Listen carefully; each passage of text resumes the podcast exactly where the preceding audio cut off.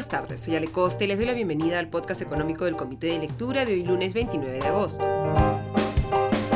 Hoy es el día 896 del estado de emergencia, día 397 del gobierno de Pedro Castillo. El viernes por la tarde, a las 5 y media de la tarde, ingresó ya a mesa de partes del Congreso las los tres proyectos de ley que se estaban esperando. La ley de presupuesto del 2023, la ley de equilibrio financiero para el próximo año y también la ley de endeudamiento del sector público para el 2023. Como había adelantado el ministro de Economía Curburneo al presentar el marco macroeconómico multianual, este compendio de todas las proyecciones sobre las cuales se fundamenta el cálculo de cuánto se puede gastar el próximo año y por lo tanto se determina el presupuesto de del 2023. El aumento del presupuesto en términos eh, reales será de alrededor de 4%.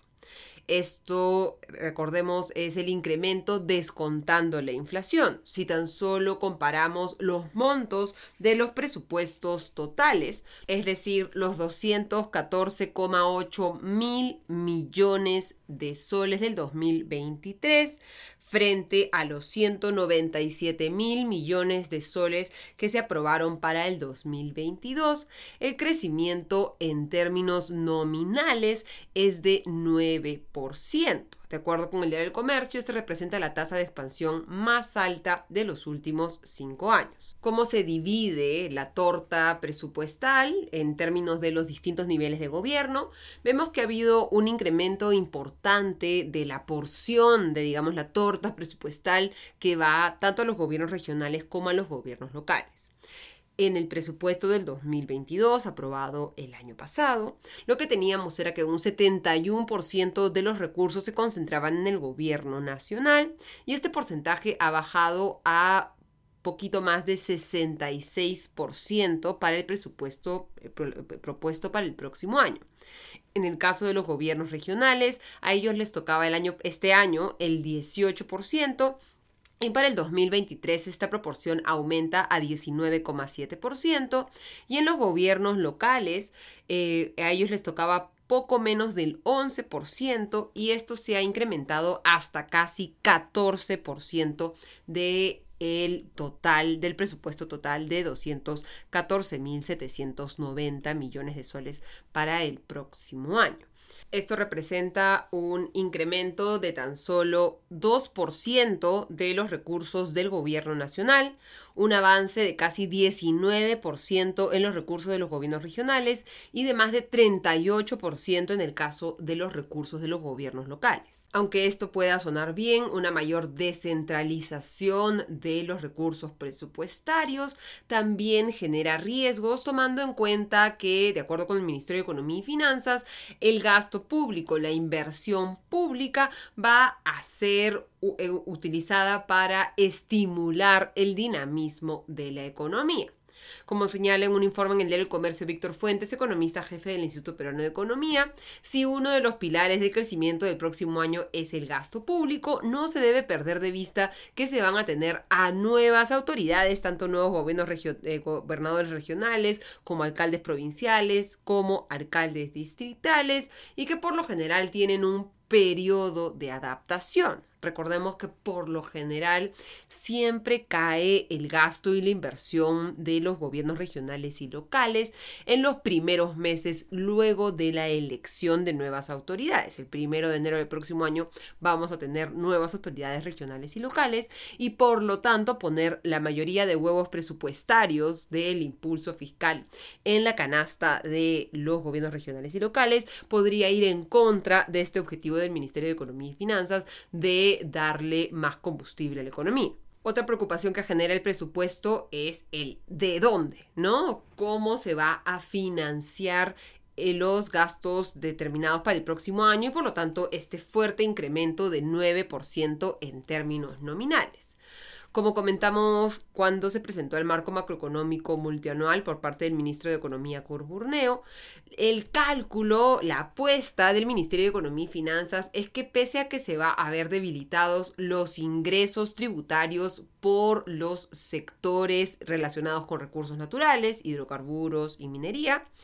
En el caso de los sectores no relacionados con recursos naturales, el Ministerio de Economía y Finanzas está esperando un mayor dinamismo y por lo tanto un incremento de los ingresos tributarios. Si esto no se da, como advierte el Mercuba, socio de Macroconsult, esto podría impactar en el déficit fiscal. ¿Cómo se divide este presupuesto de 214.790 millones de soles entre los sectores y cuáles sectores ganan y cuáles pierden? Pues vemos que el de mayor crecimiento de un año a otro es el de saneamiento, que ha avanzado el gasto en 36,90%. Si lo vemos, sin embargo, en términos relativos al total del presupuesto, vemos que eh, la función de saneamiento recibe 5.856 millones de soles este año, lo cual representa poco más del 2,7% de los recursos. Si miramos más bien los sectores con mucho crecimiento del gasto y con eh, mucho peso sobre el presupuesto total, veremos por ejemplo educación, cuyos recursos varían entre el 2022 y el 2023 en 16,91% y el sector educación representa el 19,5% del presupuesto total. El segundo sector que recibe más recursos es el de planeamiento, gestión y reserva de contingencia, que crece tan solo 0,16% frente al año pasado, pero representa el 12% del presupuesto total. Esta reserva de contingencia se entiende que cumplirá la misma función que cumplió en el 2022, ser una reserva en caso de que se pueda dar, por ejemplo, una fuerte nueva ola de COVID-19 que vuelva a disparar gastos inesperados en el presupuesto. Salud recibirá el próximo año 24.769 millones de soles, el 11,5% del total, y el gasto en salud se incrementa casi en 8% frente al año pasado. También se está incrementando el servicio de deuda en 4,43% y el sector transporte tiene un incremento de 4,61% para llegar al 9,5% del presupuesto total.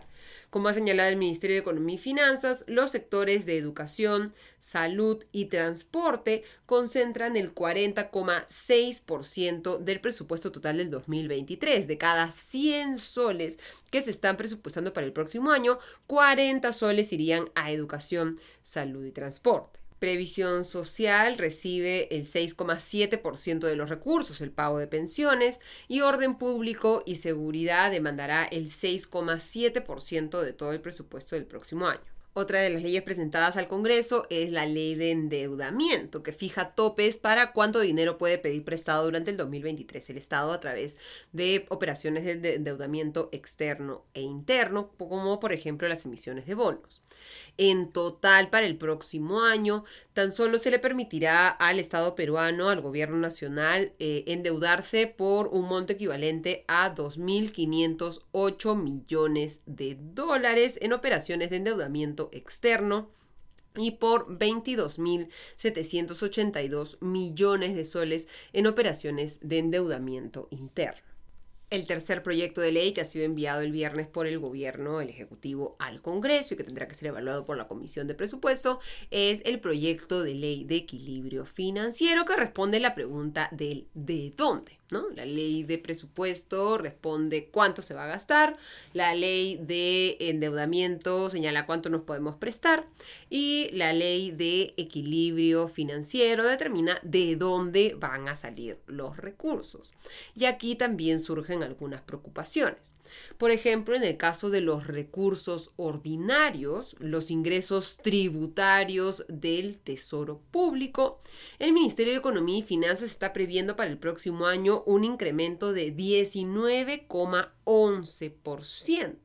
Esto es, recordemos, comparando los recursos previstos para el 2022 con los recursos previstos para el 2023. En este año, en los primeros meses del año, hemos visto un fuerte incremento de la recaudación por encima de lo esperado debido a los altos precios del cobre, altos precios que ya parecen estar en el pasado. De los recursos ordinarios dependerá el 65,9% de todo el presupuesto, un peso mayor que el que tenía en el 2022, en el que solamente debía financiar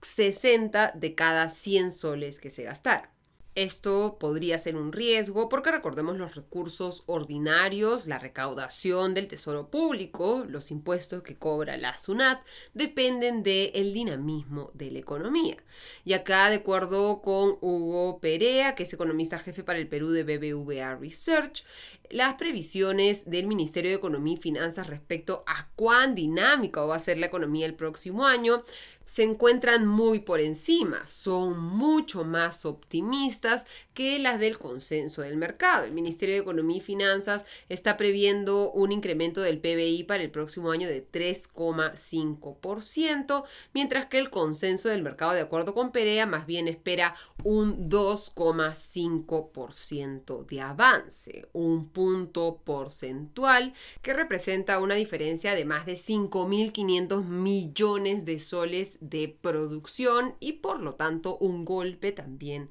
en la recaudación. Estas proyecciones del Ministerio de Economía y Finanzas más optimistas que el consenso del mercado, recordemos, están fundamentadas en esta, eh, este paquete de medidas de eh, reactivación económica que ha anunciado el ministro de Economía Curburneo, que ha adelantado que se anunciarán esta semana, pero sobre las cuales no tenemos aún mayores detalles, más allá de más o menos cuáles van a ser las líneas de acción de este paquete como hoy señala en su opinión respecto al marco macroeconómico multianual el Consejo Fiscal.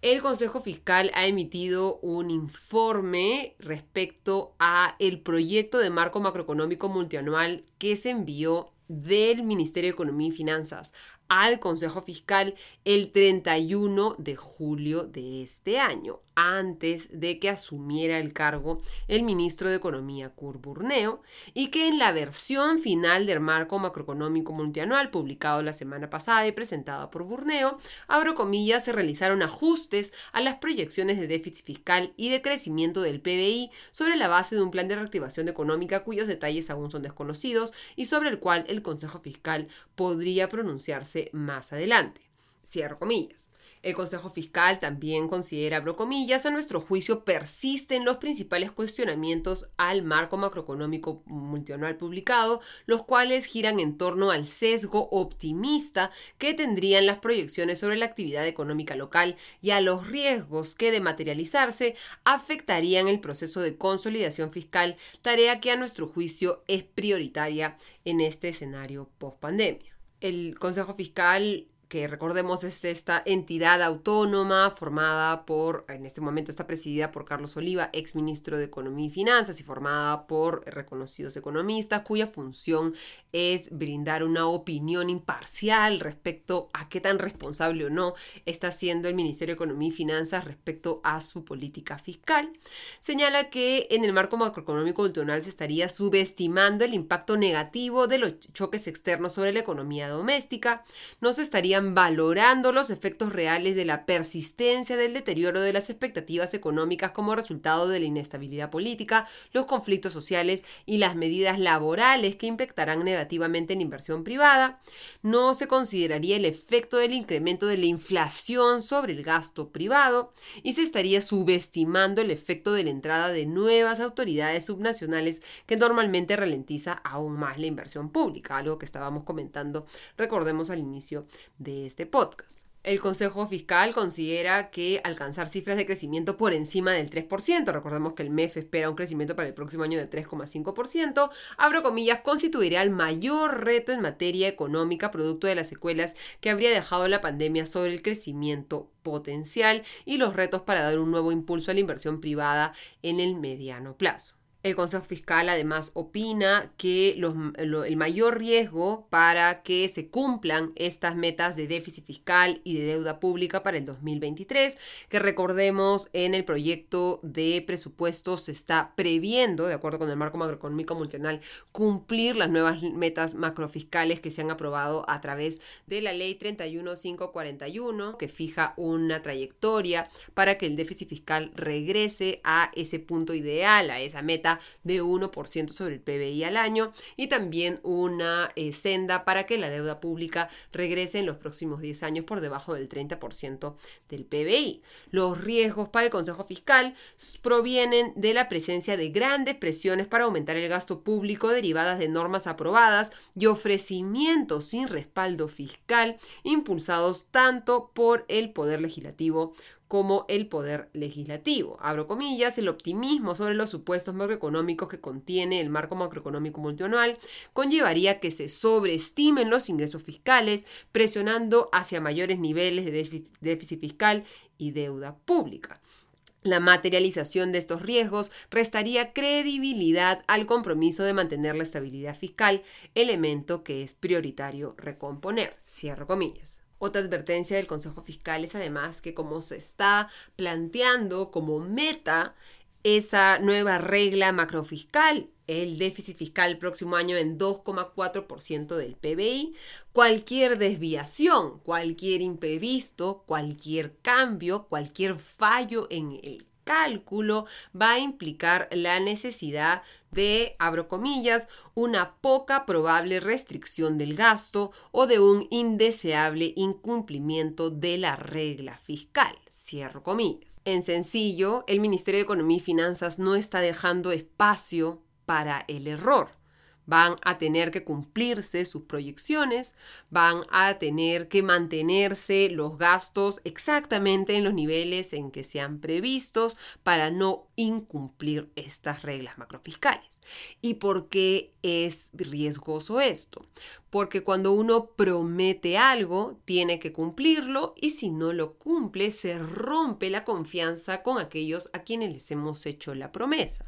Estas reglas macrofiscales son una especie de promesa que ya ha hecho el Estado peruano, no el ministro de Economía, no el presidente Pedro Castillo, sino el Estado peruano de mantener un nivel de déficit fiscal, un, nivel de deuda pública en ciertos niveles. Si lo incumplimos, la confianza que se traduce en la calificación crediticia del Perú podría verse afectada. Y si se afecta la calificación crediticia del Perú, tendríamos que enfrentar incluso mayores costos de financiamiento, no solamente para cuando el Estado peruano necesite pedir plata prestada en el extranjero, sino para todos los agentes económicos en el Perú, en un contexto en el que ya la inversión privada está bastante golpeada, no se espera un crecimiento de la inversión privada para este año y para el próximo se está previendo un incremento de 2,5%,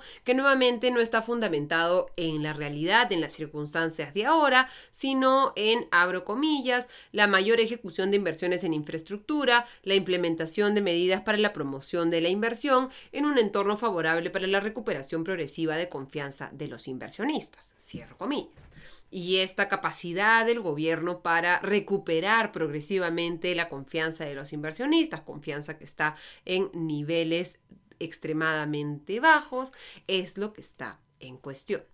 Hay muchas variables entonces, muchos riesgos en el horizonte, mucha confianza en este paquete de reactivación económica, mucha fe también en la capacidad que pueda tener el ministro de Economía Curburneo de generar esa mayor confianza, pero si dejamos de mirar solamente al Ministerio de Economía y Finanzas y vemos el escenario completo del Ejecutivo en un contexto eh, como el actual, el contexto político, es bastante difícil pensar que cualquier medida de reactivación económica, por más agresiva que sea, vaya a poder asegurar el crecimiento que está esperando el MEF y el avance de la inversión privada. Presentados ya los proyectos. Ahora lo que toca es que el ministro de Economía y Finanzas Cuburneo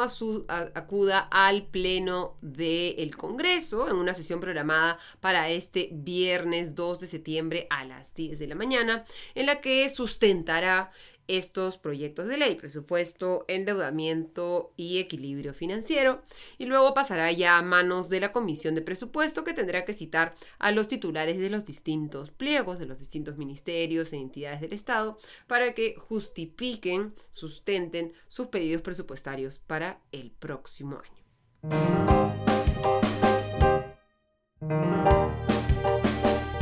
Y mirando el cierre de los mercados, los temores de un retiro más agresivo de lo esperado de los estímulos monetarios de la Reserva Federal de los Estados Unidos, que podrían ahorcar a la economía estadounidense con mayores costos de financiamiento, llevaron a que nuevamente la Bolsa de Valores de Nueva York cerrara la baja, aunque no los fuertes retrocesos que vimos el viernes. El índice Dow Jones cayó 0,57%, el Standard Poor's retrocedió 0,67% y el Nasdaq sí cayó 1,02% en un contexto en el que recordemos se percibe que las acciones tecnológicas, las acciones de alto crecimiento, podrían ser las más afectadas por un incremento de las tasas de interés. En el Perú, el índice general retrocedió fuerte, 1,43%, y el selectivo también cayó 1,43%, mientras que el tipo de cambio cerró a la baja, una caída de 0,23%, para cerrar la sesión en 3,832 soles por dólar. Terminamos así el podcast económico de hoy. Les deseo una excelente tarde y una mejor noche. Les deseo que mañana disfruten el feriado. Nos reencontramos el miércoles. Hasta entonces.